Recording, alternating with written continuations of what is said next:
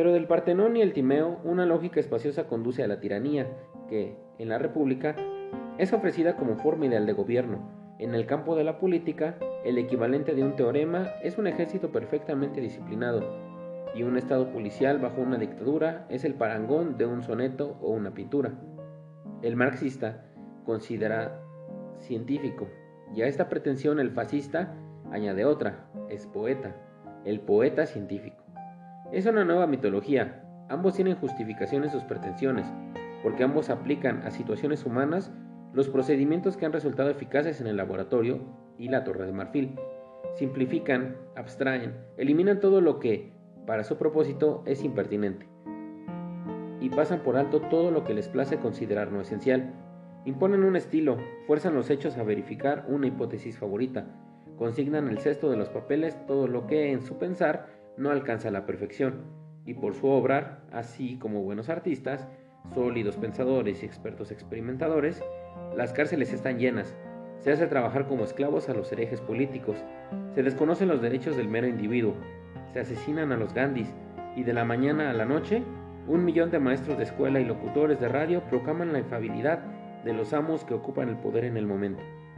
Y al fin y al cabo, decía Bob, no hay razón alguna para que en una película no sea una obra de arte. Es este condenado comercialismo. Hablaba con toda la recta indignación de un artista sin dones, acusando a la víctima expiatoria que eligiera para hacerle cargar la culpa de las lamentables consecuencias de su falta de talento. ¿Crees que Gandhi se interesaba en arte? Pregunté. ¿Gandhi? No, claro que no. Convine en ello. Creo que tienes razón, ni en arte ni en ciencia. Por esto lo asesinamos. ¿Nosotros? Sí, nosotros. Los inteligentes, los activos, los que miran hacia el futuro, los creyentes en el orden y la perfección. Mientras que Gandhi era un reaccionario que creía tan solo en la gente, escuálidos, mezquinos individuos que se gobiernan a sí mismos en sus aldeas y adoran el Brahma, que es asimismo el Atman. Era intolerable. No es extraño que nos lo despacháramos. Pero ya, mientras decía esto, pensaba que no era toda la historia. La historia completa encerraba una inconsistencia casi una traición.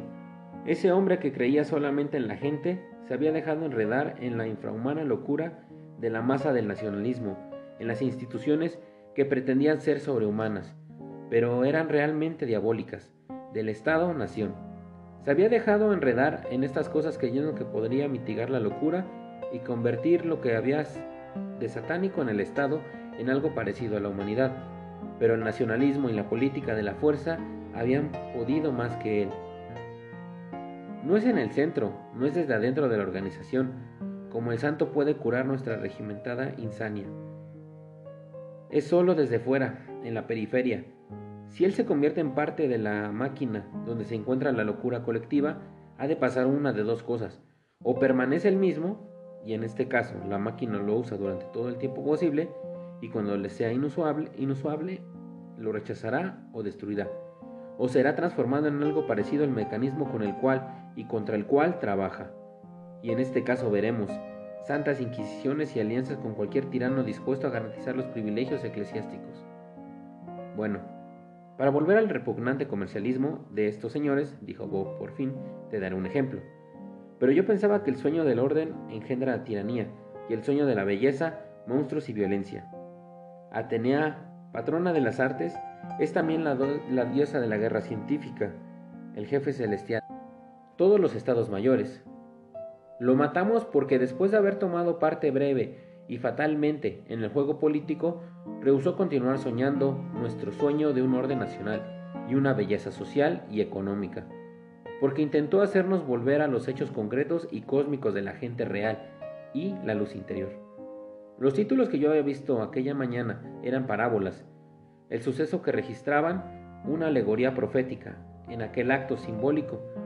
Los que tanto anhelábamos la paz habíamos rechazado el único medio posible de lograrla y habíamos hecho una advertencia a todos los que, en el futuro, pudiesen abogar por procederes que no fuesen los que conducen inevitablemente a la guerra.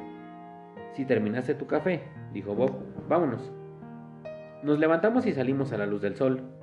Bob tomó mi brazo y lo apretó. Tu ayuda me ha sido preciosa, me aseguró de nuevo. Ojalá fuera cierto, Bob. Pues lo es, lo es. Y acaso lo fuera, en el sentido de que el comentar sus íntimos asuntos ante un público bien dispuesto le hacían sentirse mejor, más como los románticos. Caminamos un rato en silencio, ante las salas de proyección y entre unos bungalows churruguescos de la gerencia. Sobre la entrada del mayor de ellos, una gran placa de bronce llevaba la inscripción Producciones Lu Lublin. ¿Y aquel aumento de salario? pregunté. ¿Entramos y hacemos otro pequeño intento? Bob soltó una triste risita y la siguió otro silencio. Cuando al fin habló, lo hizo en tono pensativo. Qué lástima lo de Gandhi, dijo. Supongo que su gran secreto era no querer nada para sí. Sí, supongo que este era uno de sus secretos. Ojalá no deseara yo tanto las cosas. Lo mismo digo, conviene un fervor. Y cuando al fin se obtiene lo que se quiere, sucede que nunca es lo que creías que iba a ser. Bob suspiró y cayó de nuevo en el silencio. Sin duda estaba pensando en Acapulco, en la terrible necesidad de pasar de lo crónico a lo agudo, de lo vagamente verbal a lo demasiado definido y concretamente carnal. Salimos de la calle de los bungalows, cruzamos una plaza de estacionamiento y entramos en una barranca flaqueada, por altas cámaras de sonidos. Pasó un tractor y arrastrando un bajo remolque que llevaba la parte inferior de la puerta occidental de una catedral italiana del siglo XIII. Esto es para Catalina de Siena. ¿Qué es eso? La nueva película de Hedda Bobby. Trabajé en el libreto hace dos años, luego lo dieron a Streicher y después fue reescrito por el trío O'Toole, Méndez, Buguslavski. Es un asco.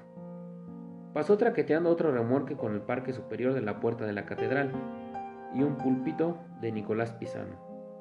Pensándolo bien, dije, es muy parecida a Gandhi en ciertas cosas. ¿Quién? ¿Eda? No, Catalina. Oh, comprendo.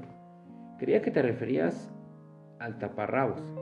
Hablaba de los santos en política, dije. No llegaron a lincharla, claro, pero eso fue solo porque murió demasiado joven. Las consecuencias de su política no habían tenido tiempo de mostrarse. ¿Se trata de todo esto en el libreto? Bob meneó la cabeza. Demasiado deprimente, dijo. Al público le agrada que sus estrellas tengan éxito. Además, ¿cómo hablar de política eclesiástica? Será indudablemente anticatólico y fácilmente podría ser poco norteamericano. No, jugamos sobre seguro. Concretarse en el chico a quien dictaban las cartas. Él está locamente enamorado pero todo es sublimado y espiritual. Y una vez muerta ella, el muchacho se hace ermitaño y reza ante su retrato. Y luego hay el otro chico que realmente quería pasarse con ella. Esto se menciona en las cartas. Sacamos de este punto todo el partido posible. Aún espero poder contar con Humphrey. Un fuerte bocinazo nos hizo saltar. ¡Cuidado! Bob tomó mi brazo y me jaló hacia atrás. Del patio posterior del departamento de argumentos salía un camión de dos toneladas. ¿Por qué no miran por dónde andan? gritó al pasar el conductor. ¡Idiota! le gritó Bob. Luego, volviéndose hacia mí. ¿Ves de qué está cargado? preguntó. Libretos, meneó la cabeza. Los llevaba un incinerador, que es donde deben estar. Un millón de dólares de literatura. Se echó al reír con melodramática amargura. Treinta yardas más arriba, el camión viró bruscamente a la derecha. Su velocidad debió de haber sido excesiva Centrífugamente impelidos, docena de los libretos escaparon de la Inquisición, pensé, salvándose milagrosamente a medio camino de la hoguera. Este hombre no sabe manejar, gruñía Bob. Uno de estos días matará a alguien. Entre tanto, vemos quién se ha salvado. Recogí los libretos más próximos. Una Miss bien vale más una misa, comedia cinematográfica por Albertine Krebs. Bob recordaba esta obra. Era horrenda. Bueno, ¿Te acuerdas de Amanda? Empecé a ojear el manuscrito. Debe de ser una comedia musical, y aquí hay unos versos. Carmela, me Carmela, pero Amada es la que manda. Bob no quiso que continuara. Basta, basta, por favor. Hizo cuatro millones y medio durante la batalla del saliente. Solté Amanda y levanté otro de los abiertos volúmenes. Este tenía tapas verdes, no carmesíes como las típicas de estudio. ¿Mono y esencia? Dije leyendo en la cubierta el título escrito a mano. Mono y esencia, repitió sorprendido. Pasé a la página titular. Argumento original de William Tallis. Cottonwood Ranch, Murcia, California. y aquí hay una nota en lápiz, rechazado en 112647. Faltaba sobre el estampillo, para el incinerador, con doble subrayado. Reciben estas cosas a millares, explicó Bob. Mientras tanto, yo ojeaba el libreto. Más versos. Dios mío, exclamaba Bob fastidiado. Obvia cosa es, dije empezando a leer. Obvia cosa es. ¿No lo saben los niños de la escuela? Los fines son elecciones siniesca. Solo los medios son elección del hombre. Alcahueta de Zambú, tesorera de mandriles. Ratificando ansiosa acude la razón. Viene, pedo filosofante. Adulando a tiranos. Viene. Padrotillo de Prusia. Con hegeliana historia patentada. Viene. Con la medicina. administrar afrodisíacos al monorrey. Viene. Rimando y con retórica a enderezar sus oraciones.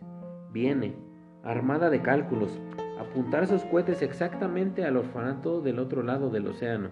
Viene, sahumando con incienso de Nuestra Señora que el tiro de té en el blanco.